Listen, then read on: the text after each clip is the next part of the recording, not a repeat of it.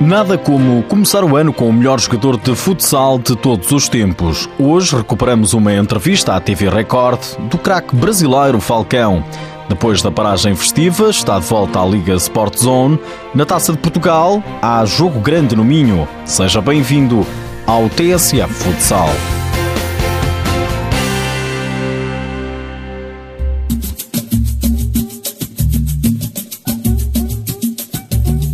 Nome é Alessandro Rosa Vieira, para quem não sabe.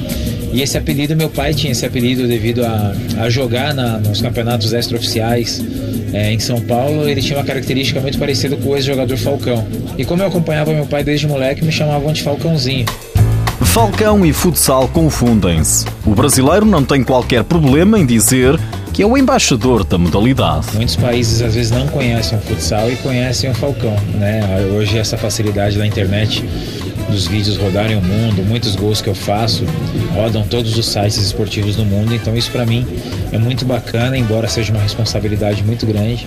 Me vejo sim como um embaixador de futsal. Numa das últimas entrevistas para Portugal, à TV Record, Falcão explicou como é que passou a tratar o futsal por tu. Trouxe para o lado profissional uma brincadeira. Então, o que eu faço na escola, que eu fazia na escola ou na rua, ou brincando com os amigos, se eu tiver que fazer numa final de campeonato mundial, eu vou fazer. Então, acho que é uma personalidade que eu trouxe desde moleque, né, de me divertir com responsabilidade. Então, eu não entro na quadra para jogar, eu, jogo, eu entro para me divertir, competir e ganhar. Falcão parece ter nascido para o futsal, mas fala do pai como um dos responsáveis pelo sucesso. Meu pai nunca jogou profissionalmente, mas ele, ele era, tinha muita habilidade, né? Então eu chegava em casa, ficava tentando imitar o que ele fazia, é, ficava vendo ele jogar e tentava fazer. E depois eu fui criando essa, essa, essa habilidade que, que veio ao natural comigo também, depois de ver ele jogando. Então foi uma coisa bem genética mesmo. E o que terá Falcão a dizer de outro craque? O craque português Ricardinho. Bom, primeiro é um amigo meu hoje, né? Um cara hoje que é um fenômeno do futsal mundial que poderia ser um concorrente meu. Muito pelo contrário, ele tem uma tatuagem com meu nome na panturrilha.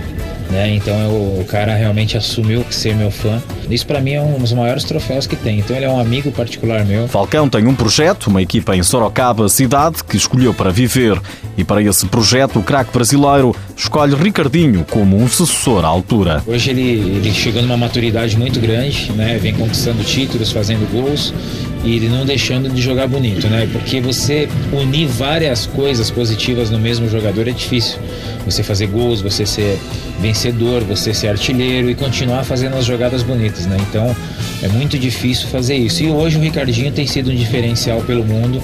Eu tenho certeza que ele tem tudo aí para ser um substituto à altura. Falcão já tem dificuldades para enumerar todos os títulos que venceu no futebol. O craque brasileiro passou até pelos relevados como jogador de futebol e até aí ganhou troféus. Pelo São Paulo, venceu um campeonato paulista e uma Copa dos Libertadores. Olha, eu posso olhar para trás e falar que eu tive uma carreira vitoriosa, né? Onde eu passei, eu, eu ganhei títulos todos os lugares, não teve um lugar que que eu não passei, não deixei a minha história lá. Agora, com 37 anos, o deus do futsal, como muitos lhe chamam, está perto do final da carreira. Será sempre o brasileiro dos golos. Golos que têm tanto de espetaculares como de incríveis. Falcão marca com os dois pés, de cabeça, de ombro, de bicicleta e até antes do meio-campo.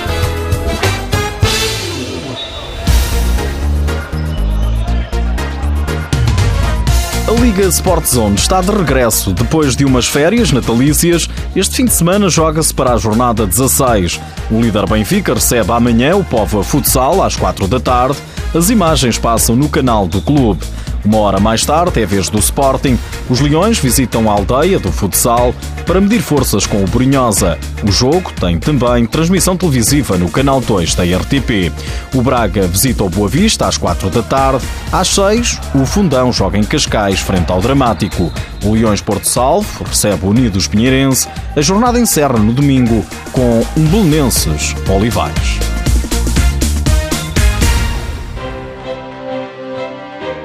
Nos últimos dias ficamos a saber que o Benfica vai visitar o Minho para defrontar o Braga, a contar para a quarta eliminatória da Taça de Portugal.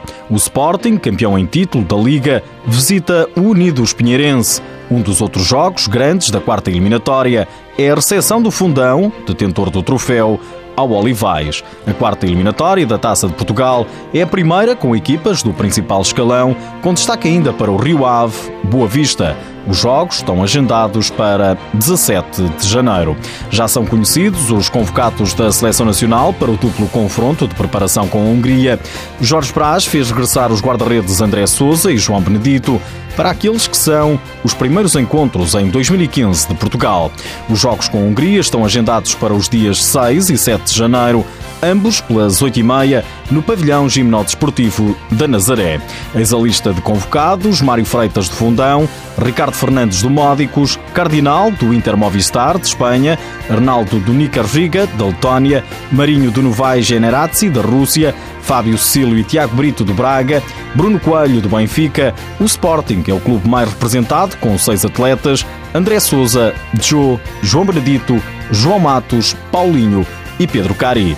Por hoje é tudo. Já sabe que o TSF Futsal está disponível em podcast e no blog futsaltsf.pt.